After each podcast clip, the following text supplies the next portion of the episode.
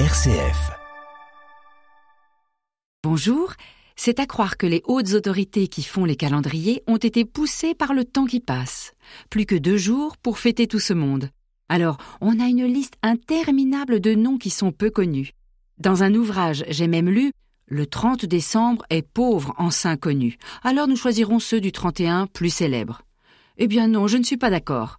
Nous restons fidèles à la litanie du jour, même si la plupart du temps on précise de dates incertaines ou les faits ne sont pas confirmés. Ainsi, Saint Roger, le plus souvent choisi sur les calendriers de la Poste. Il n'est même pas cité par les références les plus sérieuses, mais nous avons trouvé quand même ça. Saint Roger fut évêque à Cannes au XIIe siècle et est enterré dans sa cathédrale. Quelques années plus tard, les habitants d'une ville italienne, recherchant des reliques pour leur église, viennent voler celle de Cannes, très voisine.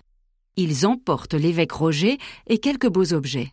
Le pape se fâche, et il rend les objets, mais garde l'évêque, qu'il fête depuis à Barletta comme un saint, qu'il n'est peut-être pas.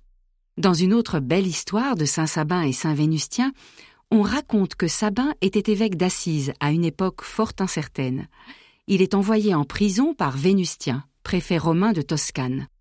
Comme il ne veut pas adorer les idoles, on lui tranche les mains.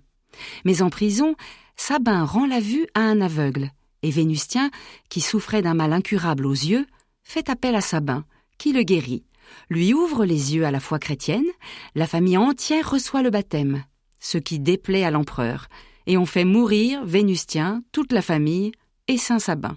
Je n'ai plus le temps de vous raconter les autres vies proposées.